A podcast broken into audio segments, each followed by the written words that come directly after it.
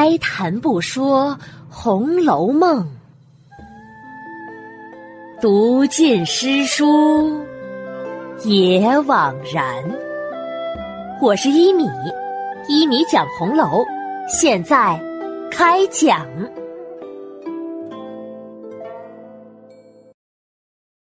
第三百零六集：辱亲女，余妾争嫌弃。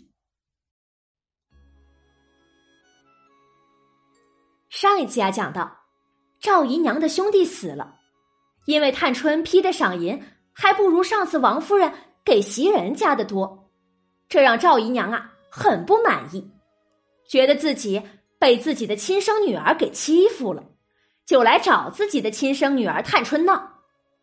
探春呐说出了自己的一番心声之后，赵姨娘没了话答对，可是她心里却是不甘的。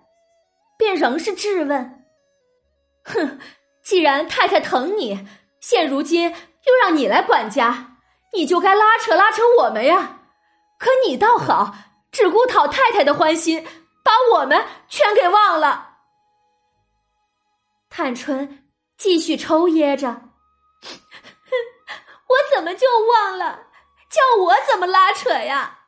这倒也要问问你们自己。”哪一个主子不疼出力得用的人呀？哪一个好人用得着别人来拉扯的？李纨呐，在旁边只管劝说：“嘿呀，姨娘别生气了，也怨不得姑娘的。她呢，心里定是想着要拉扯的，但嘴里怎么会说出来呢？”探春听了李纨这一话，停止了抽噎，语气呀。变得坚定起来。大嫂子，你也糊涂了。我心里要拉扯谁呀？谁家的姑娘需要拉扯奴才呢？奴才怎么样？又和我有什么相干的？赵姨娘听了这话，气得手哆嗦着，指着探春问：“谁谁叫你拉扯别人去了？你不当家，我也不来问你。现如今。”你说一是一，说二是二，你你的舅舅死了，你就是多给了二三十两银子，难道太太就不准你吗？分分明太太是个好太太，都是都是你们管事儿的尖酸刻薄，可惜了太太有恩无处使。哼，姑娘放心，这使的也不是你的银子，你抠它干嘛呢？明儿。等您出了阁，嫁了人，我本还想着你能额外照看照看赵家呢，可如今羽毛还没长成呢，就忘了根本，只只捡高枝儿飞去了，竟都不给亲娘面子。探春听赵姨娘这样说，早已经是被气得脸都白了，抽抽噎噎的，又哭了起来，边哭边问。谁谁是我舅舅呀？我舅舅年前才升了九省检点，哪里又跑出一个舅舅来？我平日里倒是按理尊敬别人的，谁曾想竟然敬出这些不相干的亲戚来了？姨娘这么说，我就不明白。赵国基既然是舅舅，那他见了环儿，为什么要站起来伺候，还当了个跟班？跟着外出，跟着去上学，为什么就不拿出舅舅的威风来呀？何苦来着？谁谁不知道我是姨娘生的？这事儿有必要过个两三个月，便要寻出个由头来，彻底翻出来说上一说吗？生怕别人不知道似的，故意表白表白，这是要干嘛呢？也不知。是谁给谁没面子？幸亏我还是明白人，但凡我要是糊涂不知理的，早急了。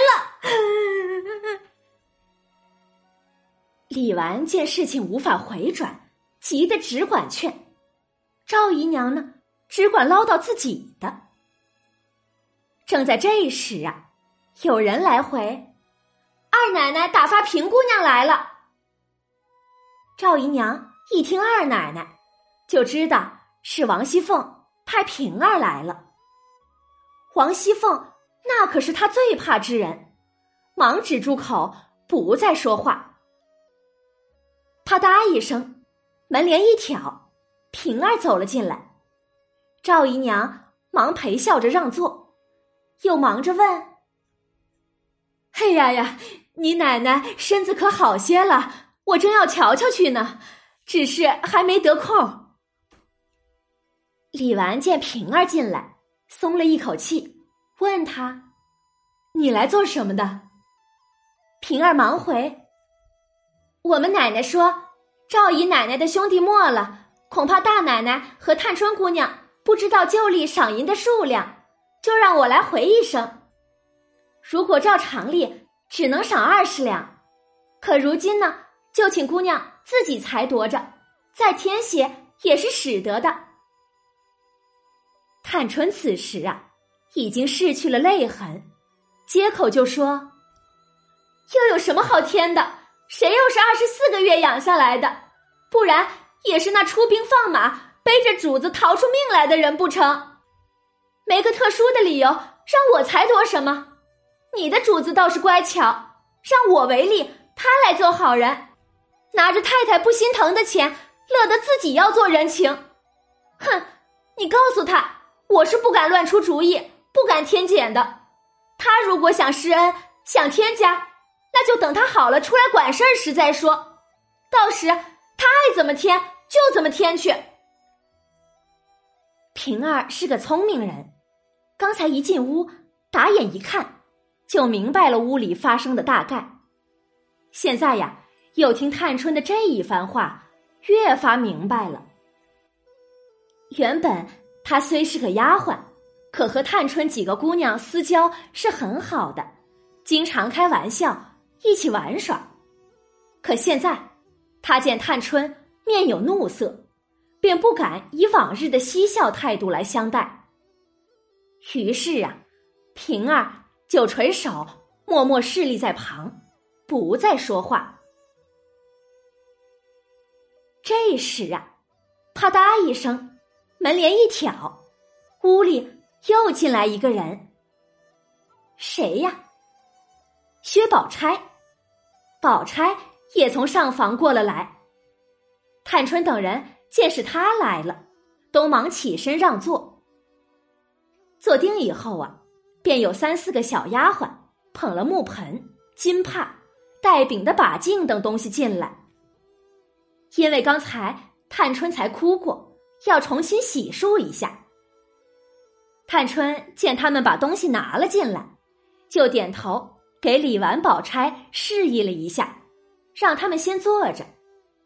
自己呢，盘膝坐在矮板榻上。那捧盆的丫鬟走到跟前，双膝跪下，双手高捧着木盆；其他两个小丫鬟也都在旁边，屈膝捧着金帕、把镜。脂粉等物伺候着。平儿见探春的贴身大丫鬟黛书不在这里，便忙上来给探春挽袖、卸镯，又接过一条大手巾，把探春面前的衣襟给遮住，防止溅水在衣服上。探春呐，正伸手进面盆中灌洗，有一个媳妇进来回禀事情。那媳妇进来就开口：“回奶奶姑娘，家学里要支还爷兰哥一年的工费。”没等探春答话呢，平儿就先呵斥起来：“你忙什么忙？没看见姑娘正在洗脸吗？你不出去等着，到进来就先说起话来了。哼，在二奶奶跟前。”你难道也这么没眼色来着？姑娘虽然待人宽宥，可你也要有点眼色不是？等我去回了二奶奶，只说你们眼里呀都没姑娘，到时候二奶奶怪罪下来，你们吃了亏，可别怨我。吓得那个媳妇忙陪着笑：“哎呀，是我粗心了，等会儿我再来回。”以免说，一面。忙退了出去。探春茶着脸向平儿说道：“哼，你来晚了一步，刚才还有更可笑的，你没看见呢。就连吴姐姐这么个老办差事的，也不查清楚了旧理，就来糊弄我们。幸亏我们知道问他，他还竟有脸说忘了。我就说，难道他回你主子的事也是忘了，在现找去？”我料着呀，你那主子未必有耐性等他去找。平儿忙陪着笑，哈哈哈哈！如果他敢这样一次，包管腿上的筋早断了两根了。姑娘别信他们，那是他们瞅着大奶奶是个菩萨，姑娘又是个腼腆的小姐，所以呀，都来偷懒耍滑了。说着。平儿又向门外提高嗓门呵斥：“你们现在只管撒野吧，等二奶奶身子大安了，咱们再说。”门外的众媳妇呀，都笑着回：“平姑娘啊，您是个最明白的人。俗语说，一人作罪一人当，和我们无关呀。是啊，我们哪里敢欺瞒小姐呀？”是啊，不干我们的事儿的。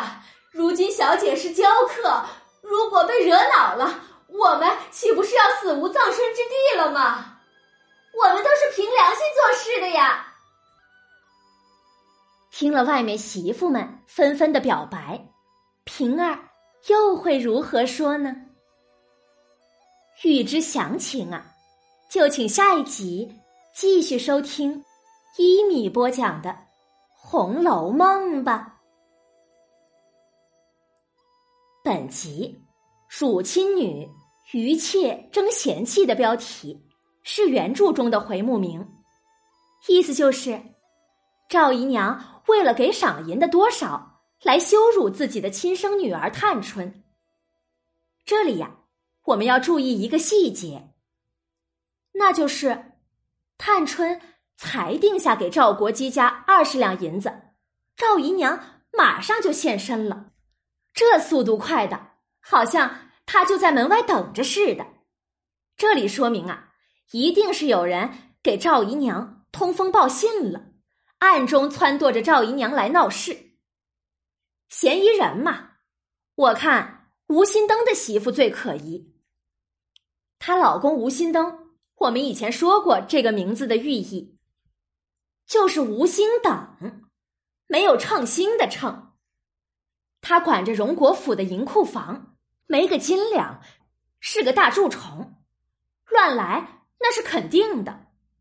他的媳妇呀，显然也不是善茬。不管他得没得到王夫人的默许，但是有一点是肯定的，那就是他想欺负李纨、探春这两个新管家的主人。想给他们一个下马威，却没想到反而是探春给了他一个下马威。探春问他就力，这一下就把他推入了两难的境地。就力他肯定是知道的，只是怎么回答探春的这个问话都是错的。如果回答知道，那探春就要问他：既然知道了，为何不说？是不是心里藏奸？如果他回答不知道，那就是办事能力不行，连个旧例都搞不清楚就来回事。处于两难境地的吴心登媳妇也是有两把刷子的，因此啊，他并不回答探春的问题，想通过打岔打圆场来继续糊弄，说谁还能争多争少啊？可是探春呢，却紧抓着不放。